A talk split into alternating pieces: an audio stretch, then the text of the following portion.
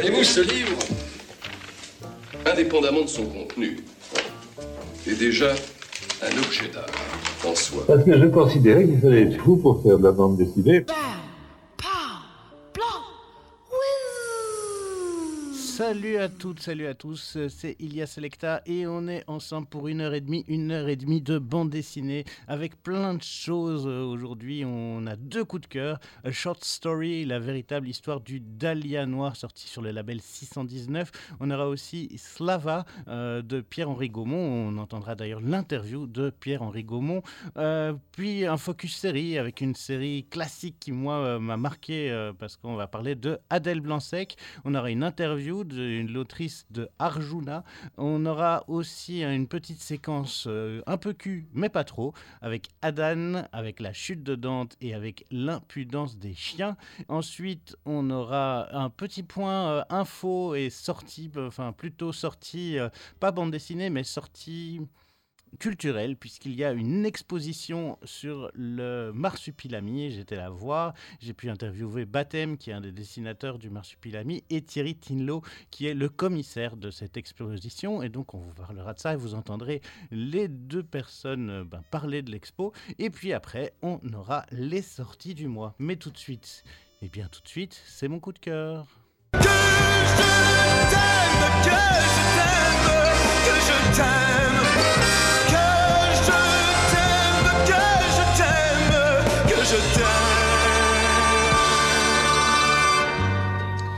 Oh oui, que je t'aime, que j'ai aimé cet album et cet album donc s'appelle A Short Story, euh, scénario de Run et dessin de Florent Maudou. Run et Florent Maudou, ben, vous les connaissez sûrement si vous êtes euh, adepte de la case en plus ou en tout cas du label 619. Le label 619 est un label euh, de bande dessinée qui fait des trucs un peu à part. Euh, C'est eux qui sont à l'origine des euh, Doggy Bags, qui sont maintenant, ils s'appellent maintenant les Low Readers. D'ailleurs, il y a un nouveau Low Readers qui est sorti et je vous en parlerai aussi.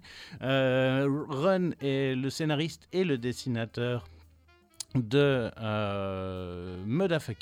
Florent Maudou, quant à lui, il est l'auteur de Funérailles et de aussi euh, Sequels, euh, qui sont toutes sorties au label 619. Le dessin de Florent Maudou est un dessin extrêmement réaliste. Euh, Run, lui, il aime bien s'ancrer aussi fort dans la réalité. Alors, quand ces deux-là décident de s'attaquer eh bien, à euh, le meurtre euh, euh, du Dahlia Noir, puisque c'est tiré d'une histoire vraie, hein, euh, en fait, ça va raconter les quelques jours qui vont précéder le meurtre de Elizabeth, Short, euh, qui- qu'on va appeler le Dahlia Noir. Il y a un roman qui, qui est sorti sur le Dahlia Noir de, de, de, de, de- je ne sais plus, c'est un écrivain de assez connu. D'ailleurs, il y a eu un film aussi euh, qui, qui a été tiré. Donc le film est un film de Brian De Palma et le roman, lui, est un roman de James Ellroy, qui sont donc tous les deux inspirés de cette affaire du Dahlia Noir. Ce qui s'est passé, c'est que Elizabeth Short, âgée de 22 ans, euh, est retrouvée assassinée, vidée de son sang, coupée en deux au niveau du bassin le 15 janvier 1947. Et euh, en fait, ce qui va se passer ici, dans le travail de Run et Florent Maudou, c'est qu'ils ont eu accès à plein de documents déclassifiés par le FBI et donc ils vont essayer de retracer la vie de cette jeune femme euh, quelques temps avant euh, son décès.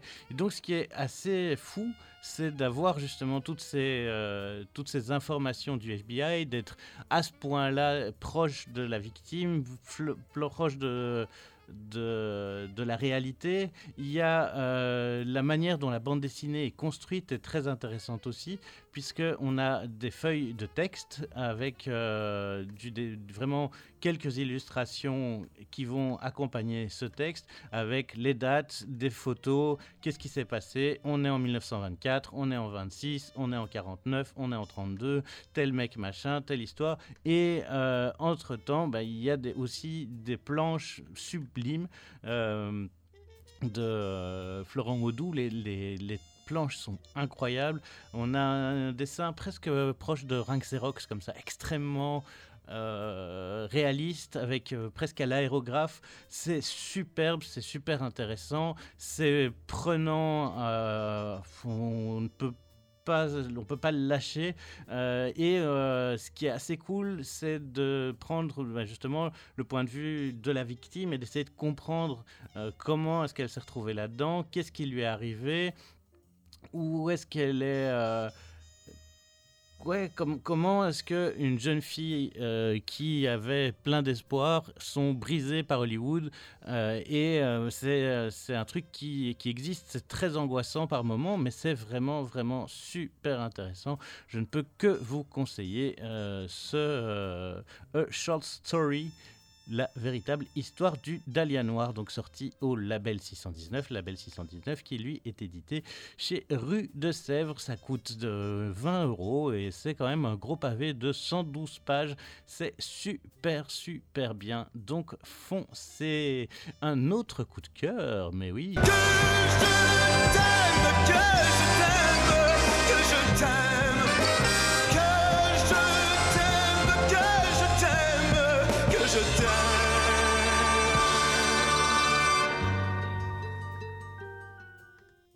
Slava de euh, Pierre-Henri Gaumont. Euh, Pierre-Henri Gaumont qui avait déjà fait pas mal de choses. Euh, C'est lui qui avait fait la, suite, la fuite des cerveaux, pardon, ou Malater. Malater et la fuite des cerveaux étaient deux albums qui avaient eu extrêmement de succès. hein. Il y avait vraiment eu un- une grosse hype autour de ces deux albums, avec raison. hein. C'est deux, très bons bouquins où Pierre-Henri Gaumont est au scénario, au dessin, à la couleur.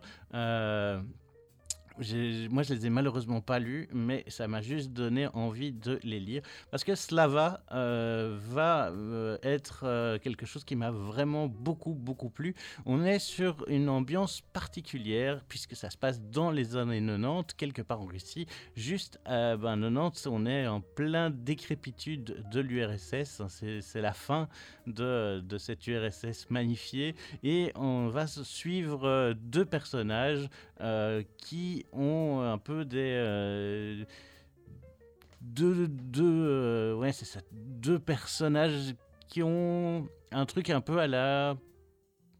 Comment. euh, comment s'appelle ce duo là euh, euh, Je vais pas retomber ça. Un truc de film euh, en noir et blanc, euh, les, films muets. euh, euh, Oli, Oli- Tom et Oli, Oli, Oliver et Twist. Non, je sais plus. Euh, mais vous voyez ce que je veux dire. Il y avait un gros et un mince. Euh, Laurel et Hardy. Voilà, je vais retomber dessus. Laurel et Hardy, mais dans une autre ambiance. hein. On n'est pas du tout euh, dans du. Mais dans, les, dans la forme des personnages, il y a un truc un peu Laurel et Hardy. Avec donc Dimitri Lavrin, qui est un trafiquant sans scrupules, et euh, Slava. Segalov, qui est un artiste qui a renoncé à ses rêves de gloire. Et donc, ils sont. euh, Slava va suivre euh, Dimitri et Dimitri essaye de revendre euh, plein de choses puisque toute cette Russie est en, décrépitude. Et donc. Dimitri va essayer de revendre plein de choses, essayer de faire du business, des, de, de, allez, de tous ces trucs, euh, les, les vieux, euh, les vieux marbres, euh, les tableaux de maître dans les dachas désertés, tous ces trucs-là. Et à force de, de faire, ben, de piller des vieilles villas, ils vont se retrouver enrôlés dans des sales histoires, poursuivis par des gens, et se retrouver dans euh, un village où il y a encore un grand amour pour l'usine dans laquelle ils ont travaillé très longtemps, mais qui va être fermée, elle va être revendue, et donc il y a toute une histoire autour de cette usine. euh, et euh, de cette grande Russie, de cette ancienne grande Russie. Et donc Dimitri et Salva vont, euh, euh, Slava euh, vont se retrouver mêlés à cette histoire avec évidemment une femme qui va devenir un point central dans leur histoire, puisque pour euh, Slava, cette femme est très attirante. Et puis il y a le grand-père de cette femme qui est un espèce de, vieux soviétique ruiné euh, par l'alcool, croyant encore à la grandeur du parti. Enfin, on est dans, un, dans une ambiance euh, douce amère avec des superbes couleurs où on sent le travail au pinceau, des ombrages, du mouvement à fond. Il y a un mouvement fou dans le, dans le travail de Pierre-Henri Gaumont. Il y a un truc incroyable dans sa manière de, de- de- de dessiner, de vitesse. euh, Vous allez voir dans l'interview, il parle de Franquin qu'il a marqué. Ça n'a rien d'étonnant. On est dans un truc euh, où, oui, il y, a du- Franquin dans, son dessin. Il y a un truc majestueux et en même temps cet univers complètement euh, décrépit, foireux, poisseux qui va donner encore plus de, plaisir. Enfin, moi, j'ai adoré parce qu'il y a vraiment aussi deux idéologies qui s'affrontent comme ça, cette envie de capitalisme et cette fierté du peuple russe, euh, euh, avec euh, ben aussi la mafia qui s'installe. c'est très très juste, c'est- parfait. C'est c'est le premier tome d'une trilogie et ça, ça, ça fait extrêmement plaisir parce que on n'a qu'une seule envie, c'est d'avoir la suite. Ça coûte euh, une 20 euros aussi, 20,50 euros, donc sans doute 21, 22 chez votre libraire, parce qu'on vous rappelle d'acheter ça en librairie et pas n'importe où. Euh, et euh, ensuite, donc il y a euh, 104 pages et on attend avec impatience la suite. Donc nous, on va écouter l'interview de euh, Pierre-Henri Gaumont à propos de l'album Slava et ensuite on écoutera le groupe Soviet Suprême avec euh, leur morceau Rideau de fer. Alors Soviet Suprême, c'est quoi? Parce que je trouvais que ça allait bien dans l'ambiance. Soviet Suprême, c'est un groupe qui est originaire de la banlieue est parisienne avec deux personnages, John Lennon et Sylvester Stalin. John Lennon, c'est Thomas Fetterman qui était le chanteur de la Caravan Pass et Sylvester Stalin, c'est Erwan qui était le chanteur du groupe euh, euh, Java. Et Erwan a aussi fait pas mal d'albums solo, euh, solo. Donc leur style s'inspire évidemment de la musique des Balkans, mais aussi de la musique vraiment punk, militaire, rap. Il y a plein de choses mélangées, plein de jeux de mots. Ils ont sorti deux albums, un en 2014 qui s'appelait L'International et un en 2018 qui s'appelait Marx Attack. Et nous on va écouter donc un extrait de cet album. L'international avec Rideau de Fer. Mais avant ça, donc comme je vous le disais, l'interview de Pierre-Henri Gaumont au propos de Slava. question, c'est la même à tous les auteurs. C'est c'est quoi la première BD sur laquelle vous avez flashé? Gaston, Gaston, c'est vraiment mon coup de cœur, mais encore aujourd'hui, ça n'a pas bougé d'un iota là-dessus. Euh, je pense que c'est c'est la gaffe mérite des baffes. Je trouve ça merveilleux. Et j'ai beaucoup copié ça petit, notamment il y, a- y a un dessin où euh, Gaston euh, tient en laisse des tortues. Et il leur dit oh là doucement, ce que j'aime. Euh, Vous avez fait la socio après? Est-ce que vous avez quand même continué à dessiner parallèlement ou est-ce que Ah, vous, ouais, vous ouais, y- ouais, bien sûr. C'est-à-dire que j'ai fait des études d'économie au départ et j'ai été consultant euh, pendant trois ans, euh, temps pendant lequel j'ai beaucoup dessiné et j'ai beaucoup lu de bandes dessinées. Et j'avais pas assez de temps pour dessiner, c'est à ce moment-là que je me suis dit je vais devenir prof pour pouvoir avoir plus de temps, ce qui était une vue de l'esprit, parce que quand on est prof, on n'a pas plus de temps. Mais c'est vraiment pour ça que je m'étais inscrit en socio, en thèse de socio, donc j'ai été j'ai enseigné euh, la socio pendant euh, quelques années en faisant ma thèse, etc.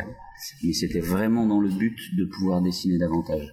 À tel point que, en fait, à cette époque-là, j'ai sorti trois albums en même temps que ma thèse. Donc, euh, voilà, pour dire que j'ai dessiné, ouais, c'était vraiment le but. en fait. Sur euh, les deux albums précédents, donc Mal- Malter et euh, La fuite des cerveaux, ont eu quand même un beau retentissement. Est-ce que c'est grâce ou enfin grâce à ça que Dargo vous a laissé la main libre pour une trilogie ou est-ce que ça n'a Oh, si, j'imagine qu'il y a un peu de ça, bien sûr, mais enfin, euh, ça se passe au-delà des chiffres, si vous voulez. Je pense que dès le premier, ils m'ont laissé la main très très libre.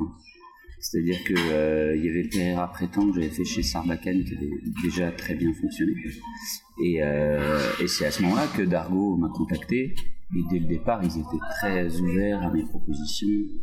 Et en fait, moi, au départ, euh, je- enfin, c'est pas mieux ou moins bien une trilogie. C'est juste que j'étais arrivé à un moment où je me disais si je veux étoffer davantage mes personnages, avoir plus de temps, avoir avoir plus de- de- d'espace, sans que ce soit indigeste pour le lecteur, il faut voilà, il faut que je fasse euh, des, tomes un peu plus courts. La, la fuite du cerveau m'avait paru moi après a posteriori un peu trop dense et, euh, je pense que voilà c'est- de de ça que je que je suis parti. Ok. Sur euh, Slava, on est vraiment dans un univers euh, un peu en, enfin, ce truc de fin du communisme euh, et un peu euh, décrépit. décrépit. Ouais. Je vais pas y arriver. Ouais. Décrépit, non. Je n'arriverai pas à le dire, mais voilà.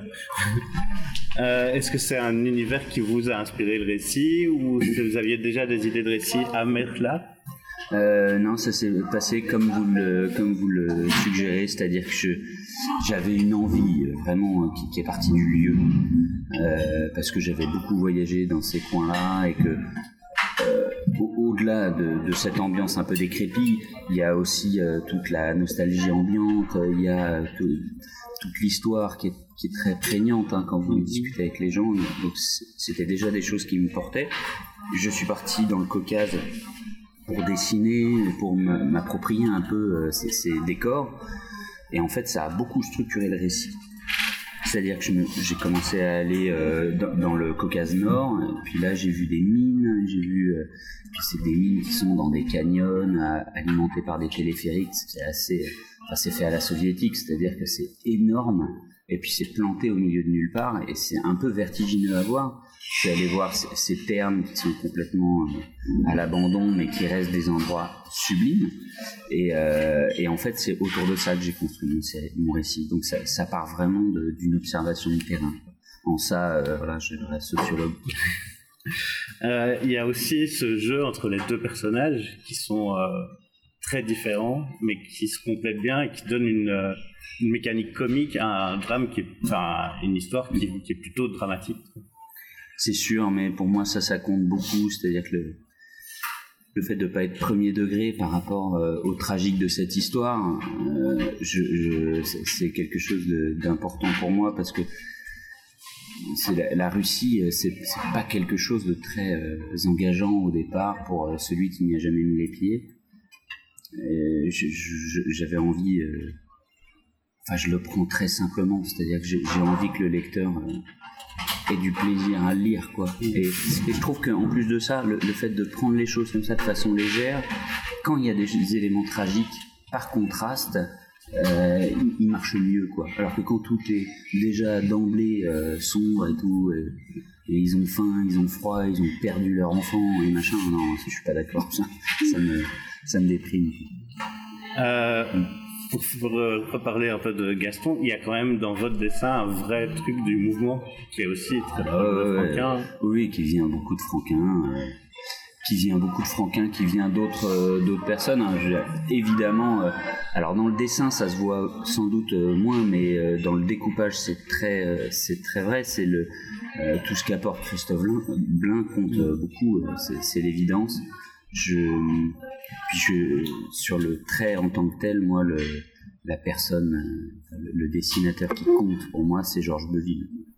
Euh, c'est le, le trait à la plume très très vif euh, c'est ce que je recherche quoi. Je, cherche quand même de l'expressionnisme dans le trait même et pas seulement dans les mouvements Donc vous travaillez à, à la l'en- plume à ouais, l'en- ouais, ouais, ouais, à la plume toujours la même on est tous un peu geeks hein, chez les dessinateurs toujours le même papier toujours la même encre toujours la même plume Euh, c'est un peu enfin il faut que ça devienne quelque chose de tellement naturel à utiliser qu'on ne se pose pas la question Et pas d'envie digitale. Alors, mais pas du tout. Pour moi, l'ordinateur, c'est associé au travail. Je prends pas du tout mon, euh, mon activité de dessinateur comme un travail. Ah, si je devais. D'ailleurs, il y a toute une partie de la couleur que je fais à l'ordinateur. Et c'est la partie que j'aime le moins. C'est vraiment. euh, c'est la finalisation. Et puis tout de suite, euh, on rentre dans les trucs. Il faut que ce soit nettoyé. Il faut que ce soit. Ça m'agace au plus haut point. Donc, euh, non, c'est pas pour moi. Ok. Euh, Je suis un vieux. hein. ah, bah, C'est comme ça. non, mais il y, a des- il y a des vieux geeks. hein. Y a des gens- ou alors il y a des gens qui changent de, de technique en fonction des albums et des Ouais, histoires qu'ils veulent raconter. moi, je, je suis un vieux vieux. Euh, Est-ce qu'il y a d'autres projets euh, que cela va en cours? Est-ce qu'il y a déjà des idées? Alors, il y a des idées, il y en a plein, mais euh, là, je vous cache pas que c'est beaucoup trop tôt pour en parler. Euh, parce qu'il faut pas trop déflorer les sujets avant de, avant de les traiter. Il y a, non, mais il y a- plutôt un excès de projet et, une absence de temps. Euh, non, là, il y a, c'est ça, enfin, déjà euh, deux ans devant moi pour finir bien cette trilogie.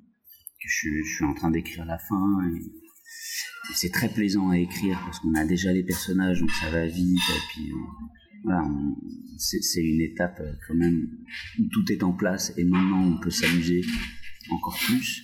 Hum, Voilà, je- j'en discute toujours avec mes éditeurs, mais c'est un peu prématuré. Ok.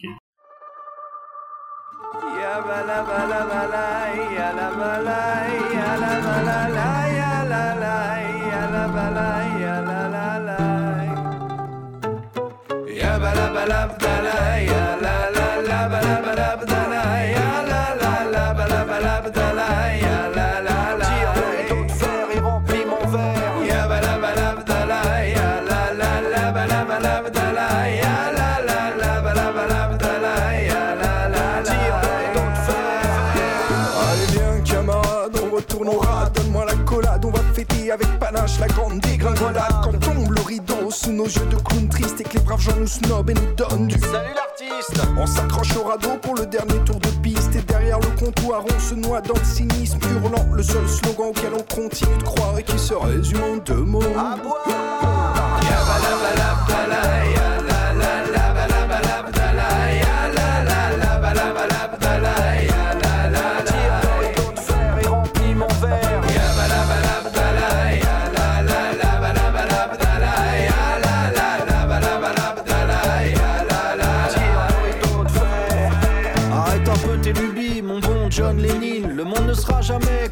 chanson, imagine. Cesse de te cogner sur ce vieux mur des Cathy. Tes utopies finissent en droit d'auteur pour Paul McCarthy. Tu sens comme un grand vide, leur monde vibre et rincé. Viens noyer tes rides dans la vodka bien glacée. Laisse-les parader avec leur tête de vainqueur. C'est nous les héros, les magnifiques losers.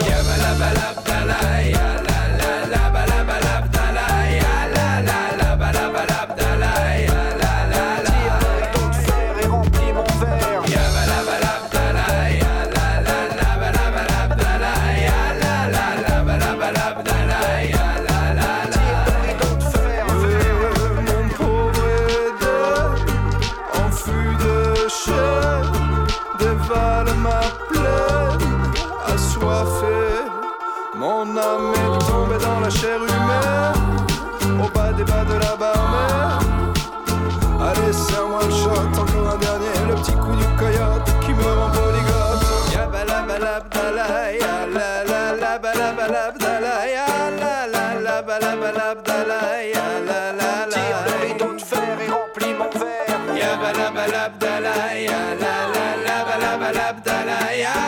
la la balabalabdala, ya la la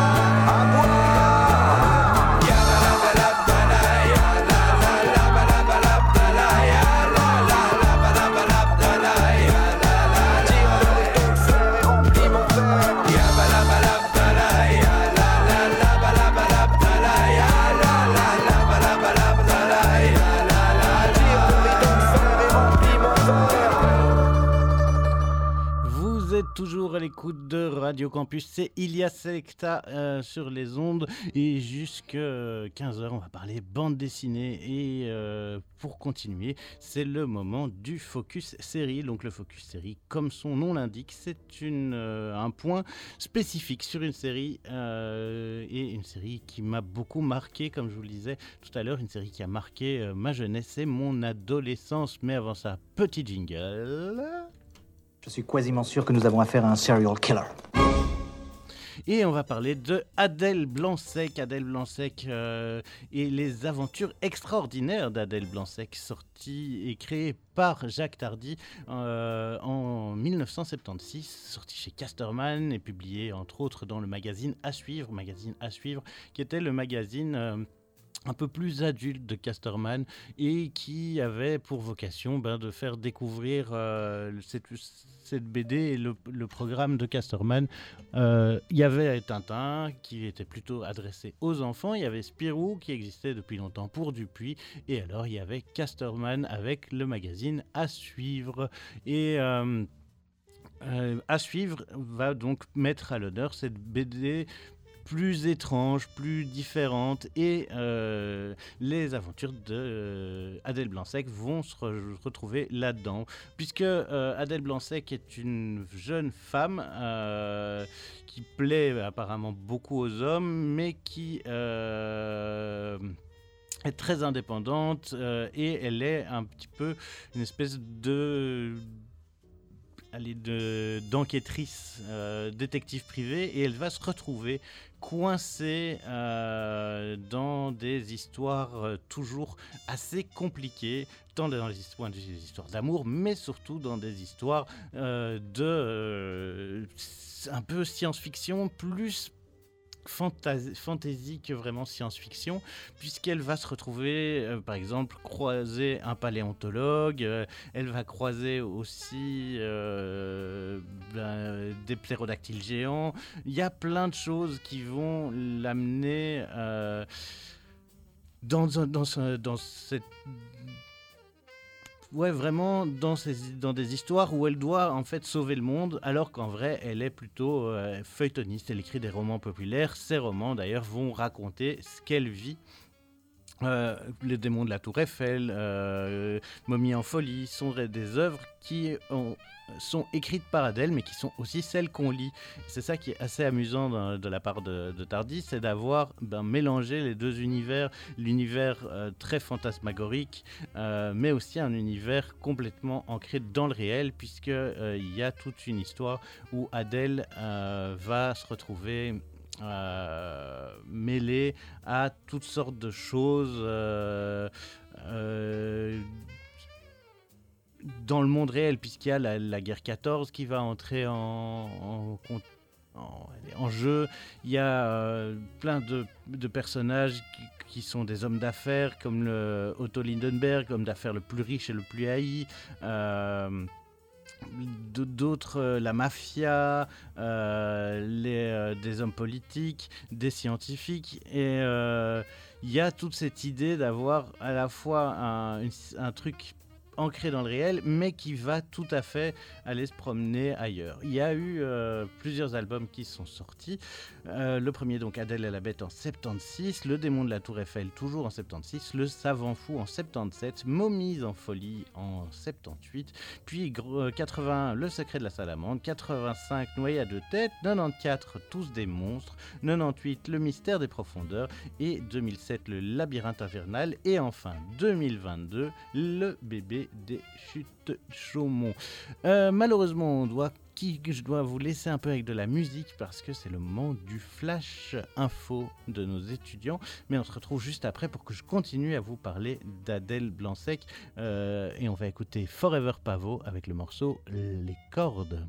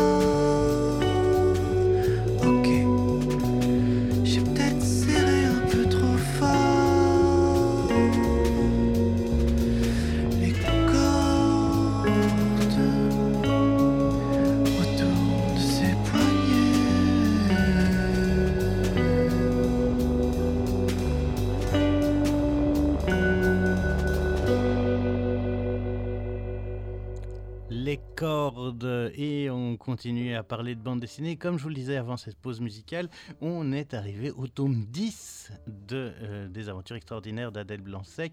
Adèle Blanc-Sec, donc euh, créé, euh, comme je vous le disais, en 76 par euh, Tardy et qui est un peu son personnage qui va le suivre tout au long de sa carrière, même s'il va faire plein d'autres choses. Il y aura aussi une adaptation cinéma par Luc Besson et il y a l'idée apparemment en 2018 que Luc Besson fasse euh, une adaptation en série. Il y a deux tomes euh, aussi extraits euh, de cette série qui s'appelle Le Démon des Glaces, avec ben, des apparitions de Mommy Ophélie et du livre Tous des monstres. Et donc il y a tous ces liens qui se font. Et Adieu Brin d'Avoine, qui est un, un livre autour d'un personnage qui s'appelle Lucien Brin d'Avoine, qui deviendra un des héros de la série, donc Adèle Blanc-Sec. Adèle Blanc-Sec, tome 10 le bébé des chutes Chaumont et c'est la fin. Voilà. Ce soit clairement annoncé, puisque euh, Tardy il annonce clairement que c'est la fin et euh, il fait plein de références en fait tout le temps à tous les albums. C'est assez amusant, parfois un peu euh, euh, perturbant. Il faut vraiment relire les autres, euh, les neuf autres tomes avant, c'est mieux, parce que vraiment, on va retrouver tous les personnages qui ont fait les euh, beaux jours de la série et ça, se balader avec eux. et c'est ça qui, va nous amener dans le, monde de Adèle Blanc-Sec. Et c'est assez rigolo justement d'avoir ce truc-là où on a des personnages qu'on a déjà vus plusieurs fois revenir, euh, avoir des liens.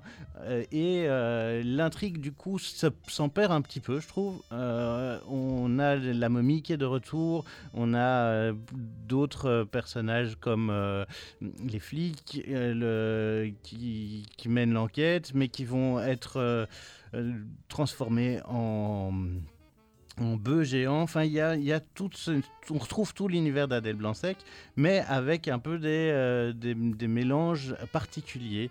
Euh, c'est euh, il y a un poison qui va en, empoisonner la plupart des habitants de Paris, donc qui se transforment en bœufs euh, et en bovins complètement écervelés. Et donc Honoré Fia, qui était un des personnages qu'on retrouvait déjà avant, va aider Adèle à échapper euh, ben, cette transformation bovine. Et petit à petit, comment est-ce qu'on va essayer de sauver un peu le reste de, euh, de Paris avec euh, en même temps des histoires de clones d'Adèle Blanc-Sec, des anciens personnages. Enfin voilà, si vous connaissez l'univers Adèle Blanc-Sec, foncez, c'est le dernier, c'est le moment.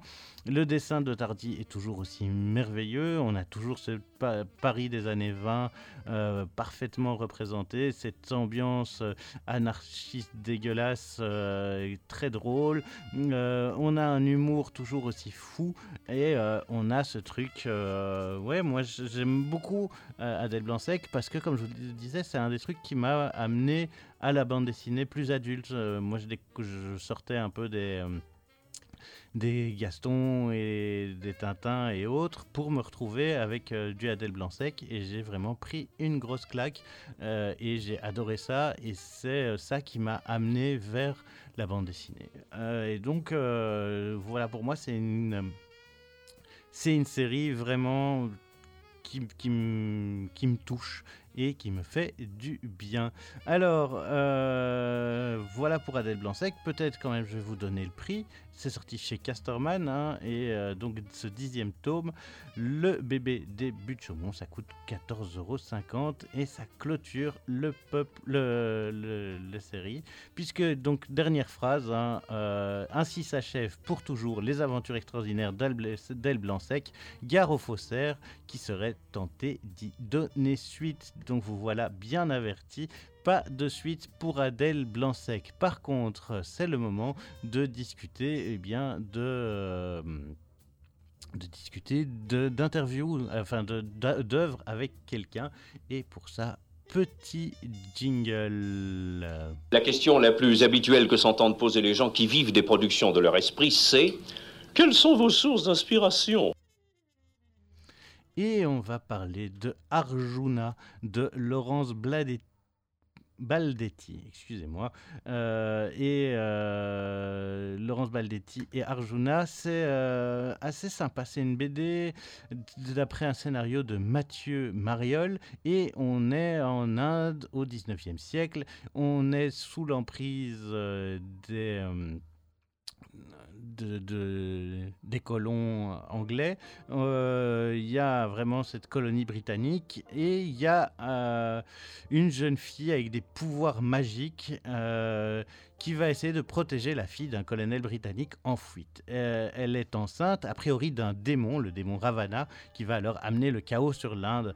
Ce qui est super intéressant dans cette BD, c'est tout le côté mythologique qui se mélange à la magie avec des choses euh, historiques qui se mélangent, mais euh, c'est extrêmement violent, c'est très très bien dessiné, c'est euh, un dessin presque caricatural par moment, mais euh, dans les traits, en fait, on, sent la, peinture et, euh, donc les, visages sont un peu allongés euh, et il y a en même temps un mouvement qui, est donné grâce à ces trucs-là et chaque planche est pleine de couleurs, les découpages sont super intelligents, on a des couleurs chaudes et ocre euh, et il y a toute cette Inde un peu fantasmée par les colons britanniques qui apparaît et on retrouve euh, ben, tout cet univers euh, dans, euh, dans ce que ici Laurence Baldetti en fait. On a un truc qui va mettre ses pouvoirs normalement au plus offrant. hein, c'est vraiment une espèce de, tueuse à gage. et elle va se retrouver, elle, dans un truc où elle a envie de sauver son pays. Et elle va devoir se- s'associer avec des anciens ennemis à elle, avec des, pirates, euh, pour pouvoir euh, sauver en tout cas cet enfant ou tuer cet enfant. On ne sait pas bien, euh, c'est ambivalent entre l'amour et la haine entre, pour cet enfant, mais il y a quelque chose d'assez intéressant à aller voir là-dedans. Comme je vous disais, double page extrêmement chouette, plein de couleurs, de lumineux, euh, festival de détails, de, de folie, course-poursuite euh, avec les Anglais, les pirates, cette jeune fille, divinité qui est elle-même peut-être la divinité, enfin plein plein de retournements de situation dans tous les sens et ça, ça fait plaisir, c'est vraiment envoûtant, bien foutu et en fait cette histoire, euh, elle date d'il y a un moment parce que... euh, Laurence euh, Baldetti l'avait déjà sous le coude depuis un moment et elle n'avait pas pu la réaliser. C'est ce qu'elle va nous raconter un peu dans l'interview que j'ai fait avec elle. Donc c'est sorti aux éditions Glénat et ça coûte 19 euros. Et là on va écouter donc Laurence Baldetti nous parler de Arjuna. la première BD sur laquelle vous avez flashé Je crois qu'en effet, la première où j'ai flashé, c'était à ElfQuest. Les vieux ElfQuest. Euh, je sais plus, je devais avoir euh, genre 12-13 ans. Et qu'est-ce qui vous a poussé à devenir Euh, bah alors, j'ai toujours dessiné. C'est un truc euh, chez moi, c'est familial. euh, donc euh, voilà. Après, c'est vrai que quand il est, il est venu temps de choisir ses études supérieures, euh, j'ai, je ne voulais pas forcément faire les beaux-arts parce que je, c'est la voie que je connaissais, que ma mère avait fait, donc je ne savais pas s'il existait autre chose en fait. J'étais pas très bien informée. Et euh, en fait, j'ai trouvé des, des- des études de dessin euh, pour tout ce qui est édition, animation, tout ça. Et c'est là que j'ai vu que je pouvais faire de la. En fait, je m'étais pas dit que je pouvais faire de la BD avant. Je me suis dit que j'allais dessiner, mais je me suis très tardivement demandé ce que j'allais en faire en fait. Et, et donc, euh, en, en faisant mes études, j'ai découvert l'art de la bande dessinée, concrètement, pour en faire, parce que j'en faisais, mais pour rigoler avec mes amis, donc ça compte pas vraiment. Euh, et puis là, je me suis dit oui, qu'en effet, je pourrais peut-être en faire quelque chose et qu'en fait, j'étais peut-être pas si mauvaise que ça. Donc, euh, bah, ça a commencé comme ça. Pour parler plus de, de, de cet album-ci, donc euh, Arjuna, il y a quelque chose que je trouve euh, qui est un peu similaire à vos autres séries, c'est qu'on est aussi un peu dans, toujours dans ces trucs historiques et fantastiques à la fois. C'est des univers qui vous attirent vraiment particulièrement? Oui, j'aime beaucoup euh, tout ce qui est folklorique. Euh, C'est-à-dire que j'ai aimé la fantasy quand j'étais plus jeune, d'où le ElfQuest. Ouais. Euh, mais maintenant, c'est vrai que, bon, pas tellement avec Ewilan, hein, ça c'est c'est un peu un cas à part, mais pour ce qui est des projets personnels, euh, des, des- euh, par exemple, une, une BD que j'a- que j'affectionne énormément, c'est Hellboy. Et en fait, c'est typiquement ça, c'est euh, presque de l'urban fantasy. En fait, c'est l'utilisation de ce qu'on a déjà créé euh, culturellement avec le folklore, avec tous les, les contes qu'on s'est déjà racontés. Et en fait, il y, a y une source énorme et hyper intéressante de matériel là-dedans. Et j'aime beaucoup ça. Euh, et je me suis rendu compte que c'était un personnage mythique de- du folklore hindou qui existait en fait en me renseignant un peu. Oui, en effet. Alors bon, après, hein, on, on a quand même une libre interprétation. Euh, J'irai pas euh, comparer les deux. euh, c'est librement inspiré, voilà. Vous travaillez comment? Est-ce que vous travaillez entièrement au, au crayon, pinceau et tout ça, ou est-ce qu'il y a une partie de digital? Alors, euh, pour ce qui est d'Arjuna, c'était ma, c'était ma dernière bande dessinée, euh, euh, comment dire, pas concrète, mais traditionnelle. Traditionnelle. parce qu'en fait, ce qu'il faut savoir, c'est qu'Arjuna, je l'ai commencé avant de faire la série Ewilan, qui a comporté sept tomes. Donc, en fait, euh, je l'ai. Voilà. Donc, j'ai commencé Arjuna il y a, il y a fort longtemps. Voilà. Donc, il s'est passé quasiment dix ans entre le début et la fin de l'aventure. Euh, donc, euh, j'avais commencé à l'époque au crayon parce que je travaillais au crayon. C'est un, médium que j'apprécie énormément. Et donc, Ewilan euh, est commencé aussi au crayon. Et en fait, à un moment, je me suis rendu compte que j'avais juste trop de planches, trop de papier chez moi. Et, et en fait, c'était plus possible. Et donc, euh, j'ai décidé de passer au numérique. Et puis, parce que c'était un peu sexy. Et puis, c'était sympa de, de, de changer un peu euh, de, de médium. Donc, euh, voilà, maintenant, je suis 100% numérique. Donc, j'ai dû finir Arjuna euh, euh, en traditionnel, alors que j'avais laissé le crayon de côté depuis un moment. Donc, il fallait aussi être un peu raccord. Oui, parce que vous n'avez pas pu faire les- la moitié, moitié quoi, ça se serait vu. Non, et pourtant, il y a 10 ans qui, sé- qui séparent, je pense, les 40 premières planches des 40 dernières. Euh, et mais pourquoi vous avez dû abandonner? Ça n'a pas plu aux éditeurs? Il y a eu quelque. Si peut Ah non, non, non, euh, Arjuna était, était signé euh, avec Glénat. Et en fait, Glénat, euh, entre-temps, m'a proposé la quête des Willan.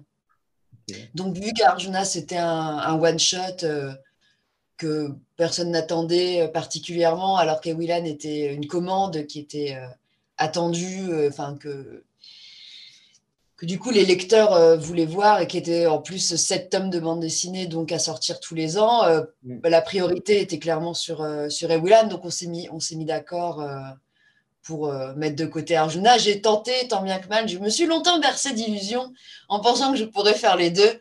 De- de- Et puis, en fait, au bout d'un moment, arrivé le tome 4 des Willan, je me suis dit, en fait, je n'arriverai pas.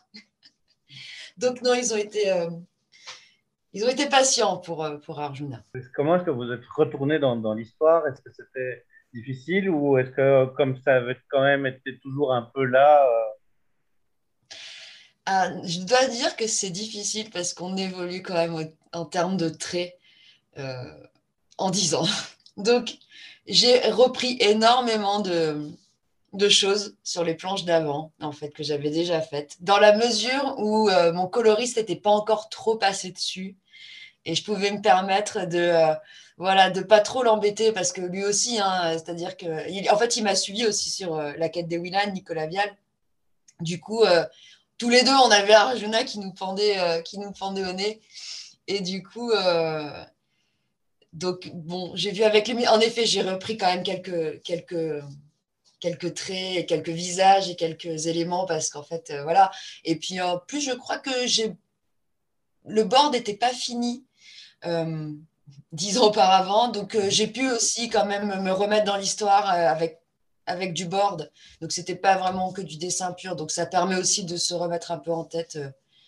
Mais, mais après, c'est vrai que c'est difficile déjà quand on fait un album en une fois. Quand on retourne sur les premières planches, on a toujours envie de modifier. Mais alors là, quelque chose où il s'est passé 10 ans, c'est terrible. hein. C'est terrible, on a envie de, de changer, mais on peut pas. À un moment, c'est pas possible. Euh, c'est quand même assez euh, violent. Moi, je m'attendais.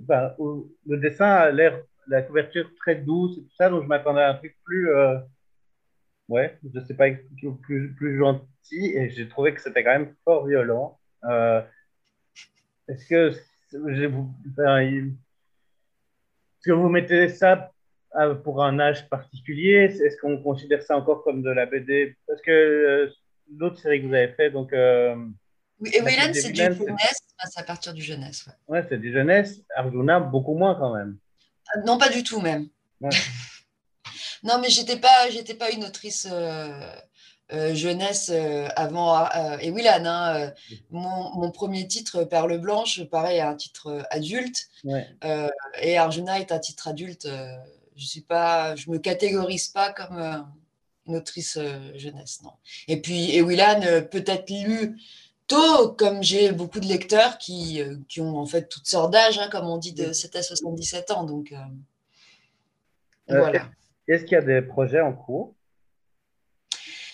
Euh, alors euh, oui, je travaille toujours pour, euh, pour la suite de la grande épopée Willan. Moi, j'ai fini mon travail sur la quête et j'ai, je reste aux manettes sur Les Mondes des Willan, qui est donc la suite. Mais maintenant, je travaille en collaboration avec une dessinatrice, Cecilia Formicola, qui a repris le trait. Et moi, en fait, je m'occupe du, du storyboard pour garder une cohérence. Et ça fait bien plaisir d'avoir le trait de quelqu'un d'autre. C'est fabuleux, c'est beau.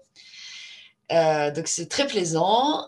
Et euh, sinon, je fais beaucoup de, de storyboard pour la publicité en ce moment. Donc euh, là, voilà, je, vends des, produits.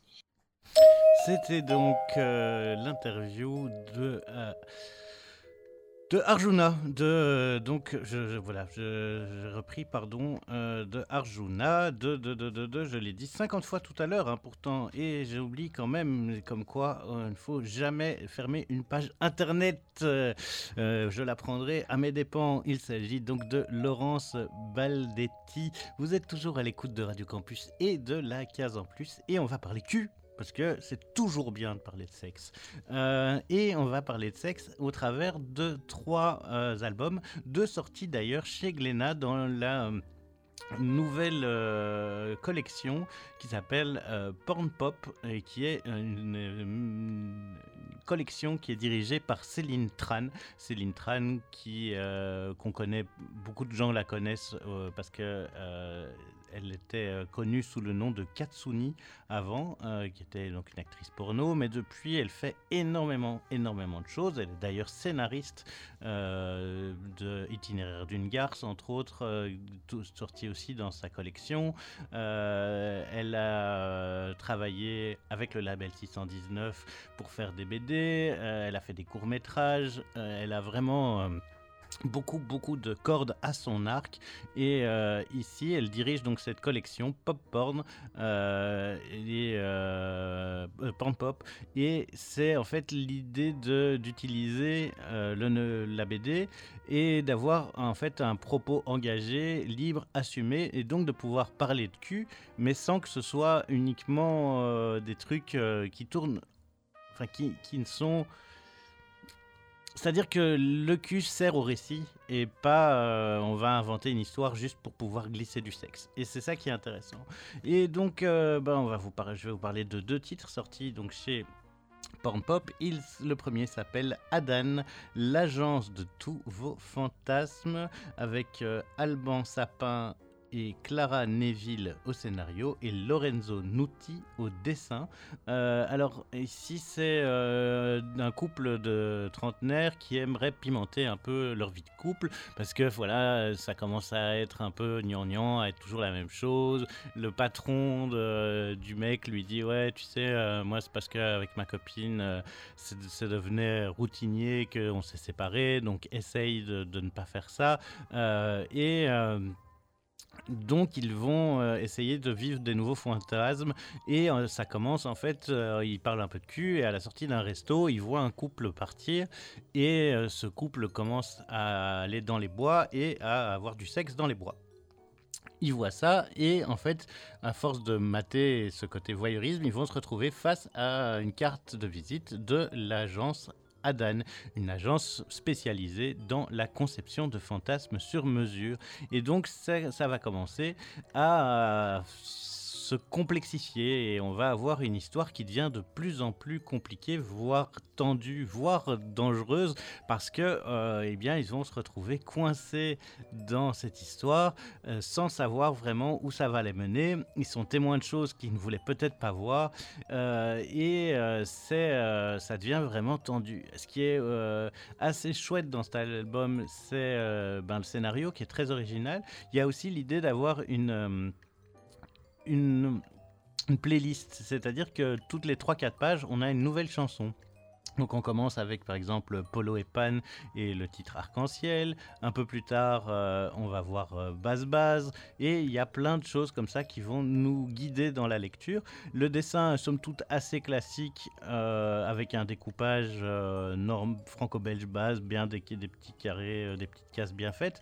Mais le scénar va vraiment dépasser. Autant le dessin me laissait un peu indifférent, mais le scénario est vraiment vraiment très bien construit. Euh, un peu à la Eyes Wide Shut, mais sans le, côté fou de, Kubrick. Mais il y a quelque chose d'assez intéressant, d'assez entraînant. On se laisse vraiment, vraiment amener. Et moi, j'ai beaucoup, beaucoup aimé. Franchement, euh, très, très cool que ce Adan. Euh, donc foncez l'agence de tous vos fantasmes, Adan. Autre série sortie aussi toujours chez il s'agit de La chute de Dante. Alors, euh, Dante est un peintre provincial qui a pas beaucoup de talent et euh, il a une femme très aimante qui le soutient par tous les moyens possibles pour euh, lui l'aider à peindre plus et à se sentir à l'aise.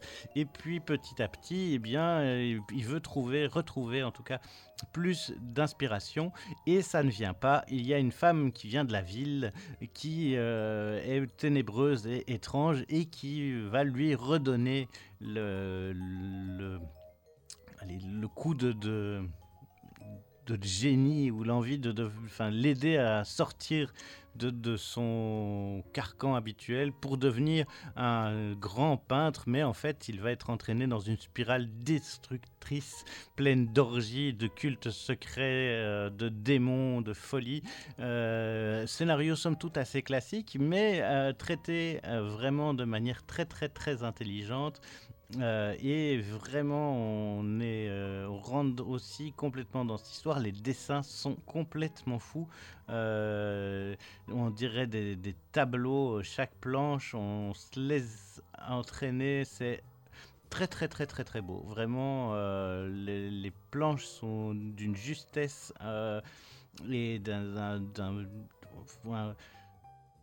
c'est brillant la manière dont c'est dessiné, j'ai adoré. C'est euh, beau, c'est très très très très très beau. Euh, donc c'est euh, érotique et très violent et Adan un petit peu aussi, mais quand même moins. Donc ces deux titres sont sortis chez Glénat. Adan coûte euh, 19 euros, tandis que la chute de Dante coûte seulement 17 euros. Et on termine avec encore un petit bonus spécial Q, puisqu'on va aller parler de l'impudence des chiens. Euh, l'impudence des chiens, eh bien, euh, c'est une BD de deux auteurs assez, euh, surtout Nicolas Dumonteuil et Audrey. Aurélien Ducoudray. Alors euh, Nicolas Dumonteuil, il est quand même connu dans sa branche. C'est quelqu'un qui a euh, sacré bagage euh, en bande dessinée. Il avait fait entre autres euh, Le Roi des Mapuches, Le Land des Volants, euh, L'Enclave, Le Roi Cassé, Bigfoot, enfin plein plein de bonnes choses. Il a eu des prix René Goscinny, le prix Alphard, il a gagné, il a été dans la sélection officielle d'Angoulême. Enfin voilà, le gars, il a du guts et ici il revient avec un truc un peu foufou où on a plusieurs personnages. euh, et ça se passe, c'est une, c'est une fable. C'est une fable euh, moyenâgeuse, enfin pas moyenâgeuse, euh, un, peu Louis XIV comme ça. Je sais pas c'est quand l'époque Louis XIV. Je suis assez nul en histoire, mais donc l'impudence des chiens. On a le comte François de Dardaille, le marquis. Et ensuite, la comtesse Amélie de Figule. Le comte et la comtesse, euh, ça ne va plus très très bien au lit. La comtesse ré- réclame un congrès. Le congrès, c'est le fait de pouvoir euh, prouver devant témoins et devant la foule entière que l'on est encore vaillant au lit. Et donc, euh, euh, la comtesse réclame ce congrès et le marquis a très très peur parce qu'en effet, il n'arrive pas à faire l'amour à sa femme. Euh, le comte, donc euh, François Dardy, s'inquiète de cette histoire et de savoir pourquoi est-ce qu'il n'arrive pas à coucher avec sa femme et il appelle le marquis. Le marquis étant son ami qui lui euh, est un coureur de jupons et qui va l'amener dans plein d'endroits pour essayer de découvrir ce qui fera bander le comte. C'est ça?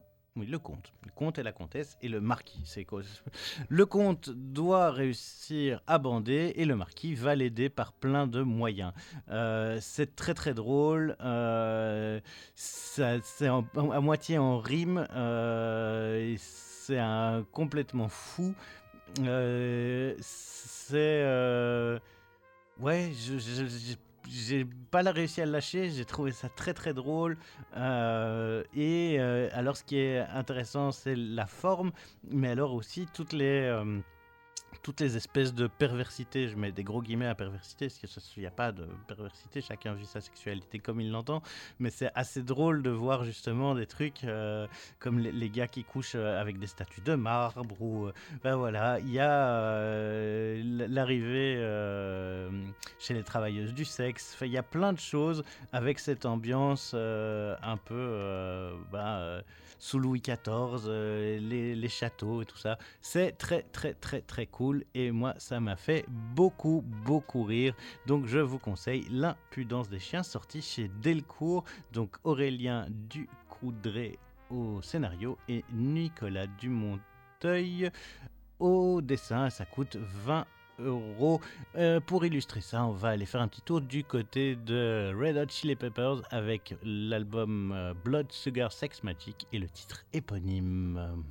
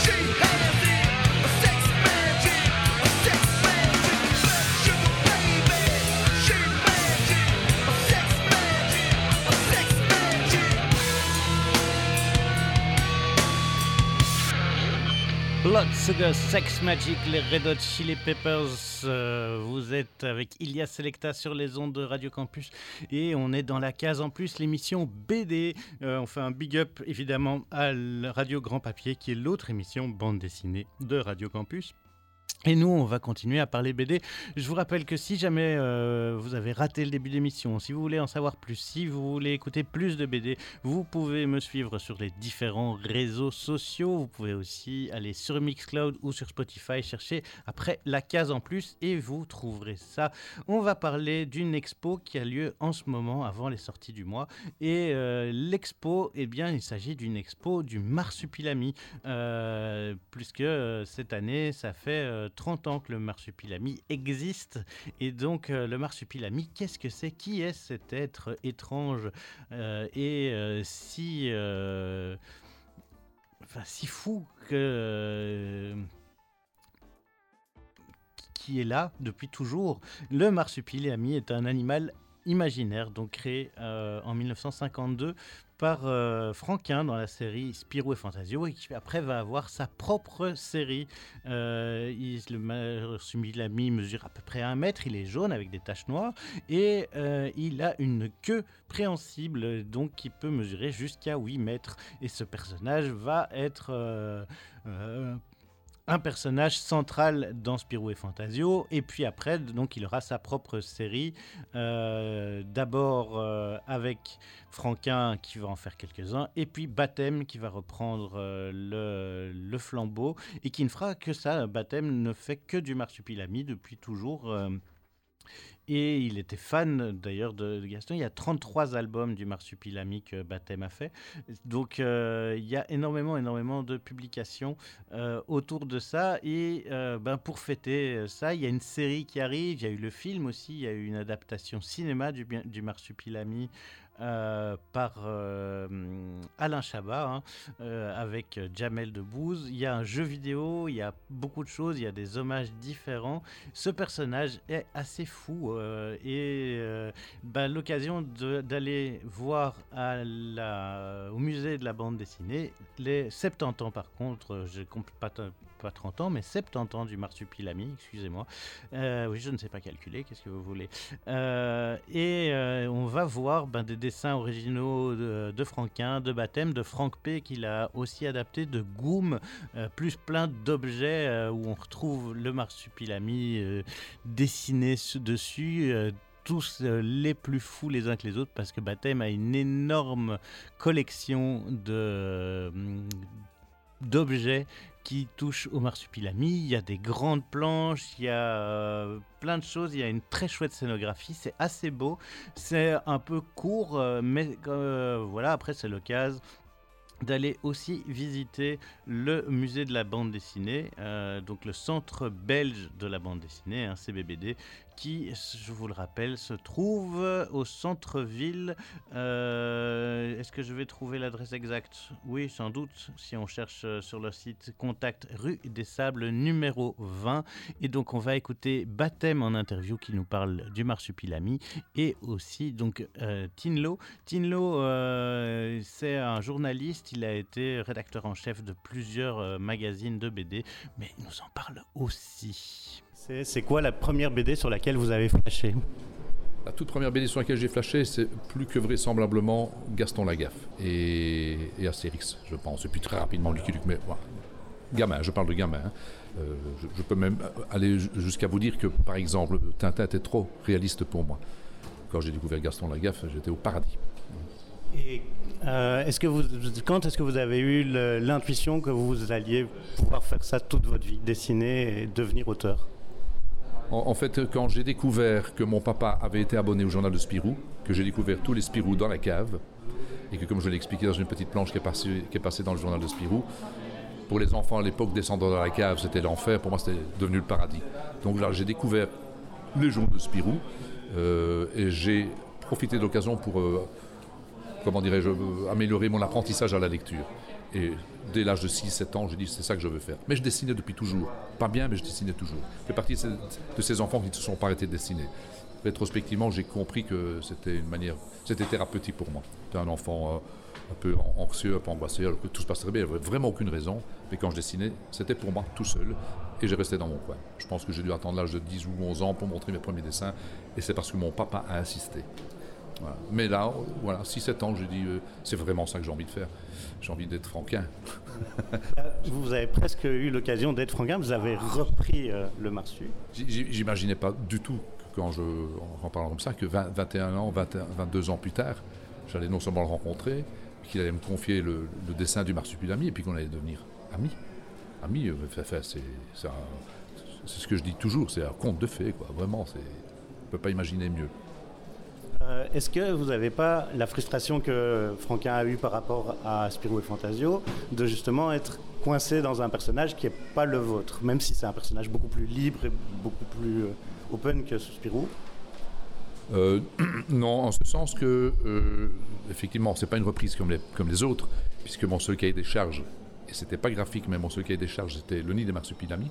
Sinon, il n'y avait pas d'aventure du marsupilami. Si, c'était un personnage secondaire. Et hormis, je le répète, le, nid des marsupilamis, euh, j'avais toute liberté. Et il fallait, j'avais le, loisir de réinventer la jungle. Il m'a fallu le temps hein, pour que tout doucement je, je m'en canaille et que je prenne un petit peu mes distances. Puis c'est tellement euh, varié, c'est tellement. La, jungle est un personnage à part entière et il y a tout à réinventer. À chaque album, il y a de nouveaux personnages. Mais je dois ajouter à ça que jamais je me suis lassé et fatigué, contrairement à ce que redoutait André Franquin, ou m'avait prédit Franquin plutôt. Je ne suis jamais lassé du personnage. Peut-être parce que euh, moi, je suis venu sur Terre pour dessiner, faire de la bande dessinée. Certainement pas pour renouveler le genre, ça je sais, très bien que je, je n'invente rien, je n'amène rien de neuf. Ça, de toute façon, il doit y avoir un ou, deux dessinateurs par siècle pour faire ce genre de choses, inventer un alphabet, etc. C'est pas mon cas du tout. J'ai rencontré André Franquin, il m'a confié ce personnage. Je le dis, je, crie partout haut et fort, j'en suis pas le papa, mais bien la nourrice. Je me suis attaché au personnage. Et effectivement, à force, euh, voilà, il se fait effectivement que depuis une quinzaine d'années, 15-20 ans, euh, je m'applique à faire des, des- des acryliques et des grandes illustrations toujours autour du marsupilami. Ça me permet de me sortir de mes petites cases. Puis je fais un peu de la bande dessinée sur le côté, mais on me connaît essentiellement pour le marsupilami. Mais je me sens, mais, mais vraiment, il faut me croire, euh, absolument pas piégé, ni coincé, ni. J'ai pas envie de. Je, je me suis fortement approprié, il est vrai. Et alors une dernière question, vous, vous avez j'imagine lu l'adaptation, enfin la vision de Franck P du Marsupilami. Ouais, bien, bien. Et qu'est-ce que vous en avez pensé? On ne peut pas remettre en question le merveilleux travail de Franck Pay, c'est vraiment une- toujours une merveille, et le scénario de, de Zidrou qui a fait un excellent boulot. Alors, la, petite réserve qui n'en est pas une, je précise bien, je me réjouis de lire le deuxième tome, parce que pour les, vrais amateurs, les, grands amoureux du marsupilami, dans ce premier tome, il a perdu un petit peu de sa splendeur. hein. Donc euh, on, attend impatiemment qu'il se ressaisisse, qu'il prenne une bonne douche. Mais effectivement, j'aurais rêvé, par exemple, il y a une trouvaille, j'aurais rêvé pouvoir dessiner la maison, c'est mes souvenirs sont bons, le petit gamin euh, qui passe son temps à, à- à- comment dire, à adopter des, des- des- des- des petits animaux handicapés, etc. Et c'est- magique de dessiner une maison avec tous ces petits animaux. Voilà, c'est plein de petites trouvailles ainsi. En tout cas, quand on se balade dans cette, dans cette bande dessinée, on y est bien. Mais vivement le retour de la splendeur du marsupilami, ce dont je ne doute pas. Quelle est la première BD sur laquelle vous avez flashé?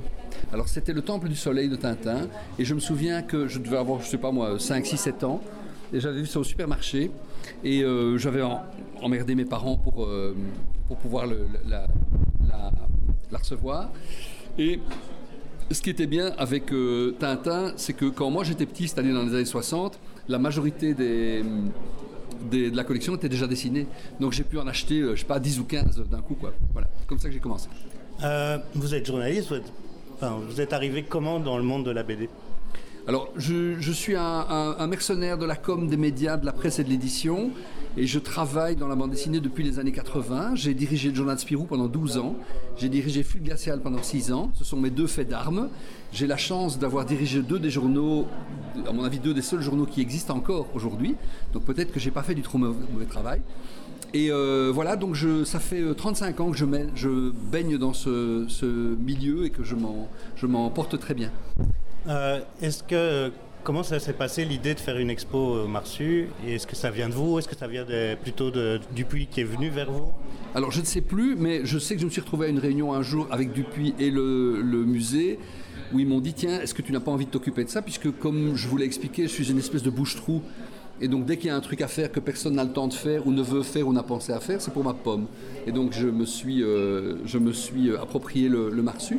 Et je me suis plongé dans ce, dans ce, cet univers que je connaissais certes, mais en, faisant des recherches, en cherchant des illustrations originales, j'ai trouvé plein de, choses que je ne connaissais pas et qui m'ont permis de, me rendre compte combien ce personnage était euh, important euh, et combien il était rentré dans, je dirais, dans le, dans, les mœurs et dans, le- dans les familles. Et, c'était amusant de recommencer au départ et d'aller voir euh, depuis le début euh, comment, comment, il s'était, fait et comment il avait évolué et comment chacun des auteurs se l'a approprié d'une manière ou d'une autre. Euh, justement, il y a vraiment des trucs très très différents dans cette expo. Est-ce que c'était un choix délibéré ou est-ce qu'il y a eu, ben, par exemple, sur les, trucs qui sont en cours ou à venir, comme le- les deux derniers, Goom ou la série télé? Enfin, est-ce que c'est des trucs où on vous a à vous dire ce serait quand même bien de les mettre parce que ça va faire. euh, Non, parce que moi, je dirais au départ, à la limite, ma première règle, elle était très simple, c'était de dire, il faut surtout pas qu'on se contente de faire, euh, de mettre des planches au mur. Aujourd'hui, en 2022, alors c'est un petit espace, c'est une petite exposition, mais on a essayé de la, rendre vivante et, immersive. Euh, Aujourd'hui, en 2022, une, expo d'originaux, c'est plus uniquement des originaux au mur. Il faut raconter des histoires. Il faut créer des, expériences, pour reprendre le mot, euh, le mot à la mode. Donc oui, non, c'était et on était tous d'accord assez rapidement sur les sur les, les- les styles à mettre en avant. Il fallait être varié, euh, surprenant, dynamique. euh, Tu vois, on peut se dire à quoi ça sert de mettre ce dessin en grand alors qu'on aurait pu mettre cinq dessins à la place? Oui, mais moi je trouve qu'il est bien en grand, donc voilà. Et je trouve, je préfère mettre celui-là en grand et dire bah, tiens on va mettre deux planches de moins euh, parce que c'est- d'abord ça crée des accidents aussi. Et créer des accidents dans une expo, c'est ça qui est amusant. On a donc entendu Thierry Tinlo et Baptême parler de cette expo Marsupilami. Le temps file et file et file comme des voitures et c'est le moment donc euh, des sorties du mois. Quoi de neuf, docteur? Et cinq sorties. Alors euh, pour terminer, on va terminer avec, bah, comme on parlait de Marsupilami, le dernier Spirou, la mort de Spirou, de euh, bah, Spirou et Fantasio, tome euh, 56 par euh, Abitban. Euh, Guy- je vais jamais y arriver à, son- nom. Je suis désolé, vraiment. je l'écorche à chaque fois. Sophie Guy. Guerive, pardon, Sophie Guerive, voilà, Benjamin Habitban et aussi Olivier Schwartz au dessin, un dessin euh, assez euh, vintage, très années 50 dans cette mort de Spirou. En plus, Olivier Schwartz, il avait déjà travaillé sur euh, Spirou, puisque c'est lui qui avait fait, entre autres, les séries Le Groom Vert de Gris, La Femme Léopard et Le Maître des Hosties Noires. Il reprend donc la série officielle, c'est super intéressant, il y a plein de choses très rigolotes parce qu'il y a plein de clins d'yeux à la série officielle, on y voit Mademoiselle Jeanne, euh, on y retrouve euh, Zorglub, Spirou Fantasio bien évidemment, le comte Champignac, euh, et des liens entre ce qui est assez fou aussi c'est le côté très euh, ancien, très euh, 50s dans le dessin et en même temps extrêmement moderne dans le, dans le scénar, parce qu'il y a des téléphones portables, des trucs sous... Enfin, comme toujours, on trouve l'univers Spirou parfaitement bien euh, maîtrisé. C'est euh, très très très très très bon, très angoissant parce que euh, à la fin du tome 56, on ne sait toujours pas si Spirou est mort ou pas. Euh, gros gros, euh, est-ce qu'il vont... y a tellement de Spirou qui partent dans tous les sens, est-ce qu'ils veulent mettre fin à la série officielle pour pouvoir se développer autour Allez savoir. En tout cas, ce tome 56 est vraiment vraiment top. Et euh, j'en profite aussi pour vous dire que dans la série des intégrales, la 17e intégrale est ressortie, celle qui va euh, se pencher sur le travail de Jean-David Morvan et Munu Hera, euh, avec euh, bah, donc tome intégral de 17 qui couvre les sorties de Spiro et Fantasio de 2004 à 2008. Euh, ce qui est très très cool dans ces, inter- dans ces intégrales, c'est qu'il y a euh, un, euh, une analyse autour de l'œuvre et de chacun de ce que chacun des dessinateurs a amené euh, à l'univers. à ce que comment euh, ça s'est passé au sein de la rédaction. Euh, et donc, comme ce truc existe depuis le tome 1 et donc depuis les premiers dessins Spirou Fantasio, on voit vraiment l'évolution. On a des planches euh, en noir et blanc, on a des crayonnés, on a les, euh, les, trucs qui sont sortis dans le journal, euh, les petits articles avant, les préambules qui ne font pas partie des albums. Enfin, il y a énormément de choses, c'est très riche, c'est super bien foutu et bah, ça vaut largement la peine. Alors le prix, puisque quand même c'est toujours intéressant, La mort de Spirou, l'album 11,90€ et alors pour ce qui est de l'intégrale, euh, eh bien on est à 33 euros, mais bon c'est une intégrale qui comporte 4 albums. Après on va aller faire un petit tour du côté de chez Soleil avec le tome 2 de Sold Out, des vieux rockers euh, qui vont tenter euh, ben, de devenir plus connus et donc vont se retrouver à devoir gérer des réseaux sociaux, un public, un dernier concert puisque leur papy batteur est en très mauvais état et il a Alzheimer, il ne comprend plus grand chose et peut-être que ce concert sera son dernier. En tout cas, euh, c'est toujours aussi cool. Le premier tome était la création du groupe. Ici, on est plus sur l'apogée du groupe et ce deuxième tome bah, fait un diptyque et donc ça se termine.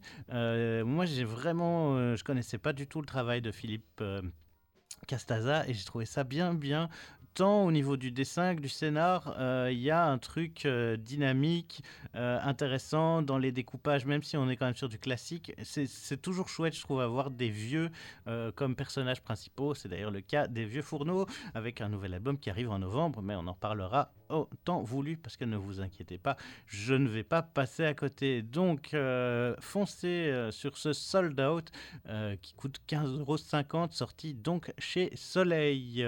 On a encore un peu de temps, donc on va prendre son temps pour vous parler de Les Vous de David Morostino au scénario et Nicolas Piz au dessin. Euh, ça se passe dans un petit village tranquille. Il y a un nouvel arrivant euh, et euh, une jeune fille qui a le bras pété et donc elle est euh, coincée chez elle, tandis que sa meilleure pote, euh, elle est toujours chez elle, euh, enfin plus en sortie, et elle téléphone et elle est active, elle est là. Et puis, ben il y a plein plein de choses qui vont se tourner parce que d'un coup il y a des espèces d'entités qui apparaissent. Et là, ça devient, euh, on vire d'un coup dans du fantastique parce que ces entités, qui sont-elles, comment c'est, et ces gens qui n'étaient pas spécialement ensemble vont se retrouver ensemble dans les Alpes italiennes et face euh, à, à ce truc, essayer de euh, de mener l'enquête pour comprendre quelles sont ces, œuvres, enfin quels sont ces, ces trucs si particuliers. Et c'est les vous, et donc vous apprendrez qui sont ces vous au fur et à mesure de la lecture. Ça coûte 16 euros et c'est sorti chez Rue de Sèvres. Sorti chez Dupuis maintenant, Outlaws, le cartel des cimes. Euh, bonne BDSF, euh, c'est un spin-off apparemment de la série Orbital. Je connaissais pas du tout. euh, la, série Orbital. La série Orbital qui euh, était apparemment centrée sur Caleb et ici, eh bien, on va, se on va vous présenter la petite sœur de Caleb. Euh, on est dans un espace euh, dans le futur, hein, on est en 2779 et on sent clairement... qu'il y a un truc de, des mafias du ciel, il y a des choses... et cette petite fille, enfin cette jeune fille va se retrouver coincée là-dedans et va essayer de, s'en sortir, euh, mais elle va être complètement dépassée et il y a un espèce de risque de, mort imminente autour d'elle. Il y a plein de choses qui vont se passer, c'est assez bien foutu. Euh, le dessin, quant à lui, est euh, pas ce qui m'a plu le plus. On est sur un truc. Ouais, un peu classique, euh, un peu trop classique à mon goût pour une histoire aussi fantastique, même si euh, il y a quand même beaucoup de, de, de chouettes idées dans, la gueule des, des extraterrestres et quand même quelques très très beaux paysages spatiaux. Euh, c'est intéressant si vous aimez la SF, je pense que c'est vraiment bien fait pour vous. Si en plus vous avez lu eh bien la série Orbital, foncez puisque vous avez droit au spin-off et ça, ça fait plaisir. Et on va donc terminer avec une... Mais j'ai peut-être même le temps de vous en donner plus, euh, on dirait. Ouais, allez, soyons fous. Euh, parce qu'il y avait quand même Scurry, et Scurry, ça c'était fou aussi, et je voulais quand même vous en parler.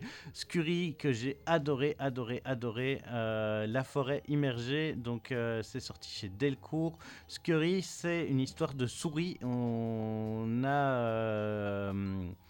euh, une souris qui essaye de euh, sauver sa colonie qui est coincée dans un univers où euh, ben, on est dans du post-apo, il n'y a plus d'humains et les souris commencent à ne plus pouvoir survivre puisque les humains étaient quand même une des bonnes sources d'approvisionnement de la bouffe et là il n'y en a plus. Donc qu'est-ce qu'on fait? Eh bien on part à la recherche de nouvelles nourritures sauf que en fait il se passe des choses bien bien plus compliquées que ça. Euh, notre héros va se retrouver coincé avec euh, des euh, avec des hum, allez des castors qui vont le coincer et l'obliger à travailler sur le le barrage, Euh, il y a sa copine qui, elle, a disparu de l'autre, qui va se faire poursuivre euh, par un espèce de faucon. Enfin, tout, tout, tout, plein de choses. Ça met plein d'enjeux énormes. On sent que le tome 3 va tout cartonner. C'est sorti chez Delcourt et ça coûte 13,50€. Un dessin incroyable, euh, beaucoup, très synthétique, très à l'image de synthèse, mais qui donne justement une puissance, des flous assez dingues, un réalisme sur les personnages et sur les animaux. Donc foncez, c'est tout, tout, tout, tout bon. Et dernière BD, Le lait paternel, euh, livre 1, Les errances de Rufus Immelstos. Euh, c'est Uli Oustrel qui est au dessin et au scénario. Très très très très cool. Euh, on dirait un peu, euh, moi ça m'a fait fort penser à, au travail de hum, de Chosy dans la manière d'a- d'aborder le dessin.